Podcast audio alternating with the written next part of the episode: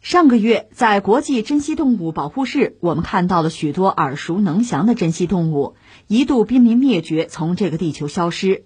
这件事儿也给我们再次敲响了警钟。有些东西，请不要用消失来证明它们有多珍贵。和中华鲟、华南虎比起来，有一种动物就比较幸运了，它们就是藏羚羊。二十年前，它们曾一度濒临灭绝，如今它们终于从濒危降为了近危。数量逐年增加，只是可能很少有人知道，他们之所以幸运，是一代又一代守护者用生命换来的。那么，曾经藏羚羊怎么就能成了濒危物种呢？说到底，还是因为人的贪婪。上世纪八十年代，有一种叫做沙图什的披肩，成为了有钱人的宠儿。沙图什来自波斯语，翻译过来就是“羊绒之王”的意思。也正是沙图什的存在，给藏羚羊带来了灭顶之灾。说到藏羚羊，我们现在看到的等于是一个来之不易的成果吧？从原来一个很濒危的物种，现在到叫近危啊，就是已经不是最危险的时候了。但是现在确实还不能掉以轻心。但总的来说，因为我们的努力吧，情况有所好转。那关于这个可说的其实很多，大家可能多少也知道嘛。藏羚羊为什么濒危，就是因为它那个皮毛，确切讲是那个羊绒。简单解释一下吧。话说，就是克什米尔那个地区吧，就唐朝的时候，玄奘在游记里曾经提到过，克什米尔出产一种非常柔软的披肩，应该就是沙图什。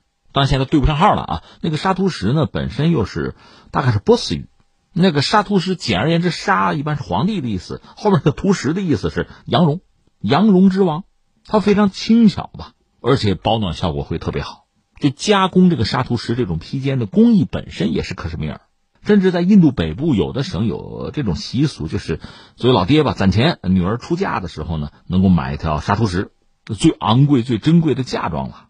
后来到了十九世纪的一八六零年代吧，西方人到克什米尔这个地方，有名有姓，那个人叫弗兰克斯·白尼尔，是他第一次把沙图什介绍到欧洲去，因为它非常特殊吧，就成为当地什么贵妇名媛啊、小姐啊显示身份。追求时尚的一个标志吧。大家知道那个拿破仑，他最著名有个皇后叫约瑟芬嘛。约瑟芬本身是个寡妇，而且有孩子，但是和拿破仑很相爱啊。拿破仑据说曾经送给过约瑟芬沙图什。说到底，这是一种昂贵的这个披肩吧，在西方广受欢迎。那它的原材料就是这个藏羚羊的那羊绒啊，它的羊绒很细，据说直径是十一点五微米，就是我们头发的五分之一吧。可是，没有一种山羊啊，它这个是那山羊的羊绒的四分之一，而且藏羚羊本身是在这个高海拔、高寒地区，在那个地方生活吧，所以它这个羊毛羊绒啊，保暖性能非常好，而且又很轻。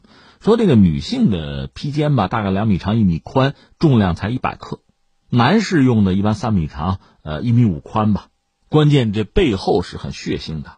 一条女士的披肩需要大约就三百克到四百克的藏羚羊的羊绒，相当于三只藏羚羊的绒，那就意味着杀掉三只藏羚羊。因为有这个需求，就有盗猎者。因为以前你说给女儿哈攒嫁妆，那你想逮一只藏羚羊难度是很大的。现在不是，盗猎者可以就是比如说经过几年的准备吧，那投入巨资啊，因为它也是暴利。因为沙图什是一只披风大概能卖到两万美元。所以盗猎者也会豁出去啊，吉普车、冲锋枪，用这种方式去猎杀藏羚羊，甚至当场就剥皮啊，甚至活剥呀，然后把这个皮送到专门的地点，由专业人员再去就采集这个羊绒。这个过程是非常血腥的，最终卖到西方去。因为目前我们讲，一个是中国国内并没有对沙图什这个披肩的需求，我们没有这个市场，另外中国海关也没有出口过一两藏羚羊的这个绒。但是国际上每年呢，藏羚羊的这个贸易额相当之高，上千万美元，这么大的这个贸易量、贸易额，就说明是有巨大市场需求的。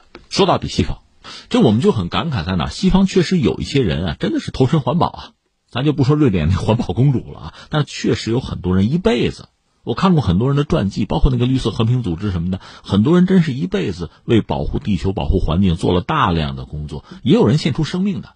但是也还有一些人说一套做一套，比如美国那个，呃，我说的不是现在这个拜登啊，就是要竞选美国总统的啊。曾经有一个副总统叫戈尔，写过一本书叫《濒临失衡的地球》，我看了之后都，哎呀，非常感慨。所以美国一个政治人物啊，对地球、对环境有如此深刻的认识，挺好。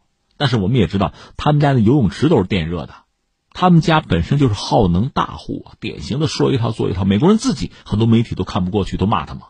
那么沙图石这个东西，它是通过就大量的屠杀藏羚羊才能够得到，为了一己之私，为了所谓的时尚和气派，为了标志自己出身名门、家趁人直，这个市场说到底不就这个样子吗？这种自己的欲望，这种一己之私。就会导致一个物种彻底的从地球上消失，这个因果关系看不出来吗？真的不懂吗？而且就中国来讲，为了当然是西部了，有一部电影叫《可可西里》，大家还记得啊？就为了保护藏羚羊这个物种做了大量的工作，甚至有人是要献出自己生命的。最典型的就是当年西部工委的那个索南达杰，他是在和盗猎者进行斗争的时候，就是不幸牺牲啊。他后来还有一个七弟叫扎巴多杰，也是意外身亡。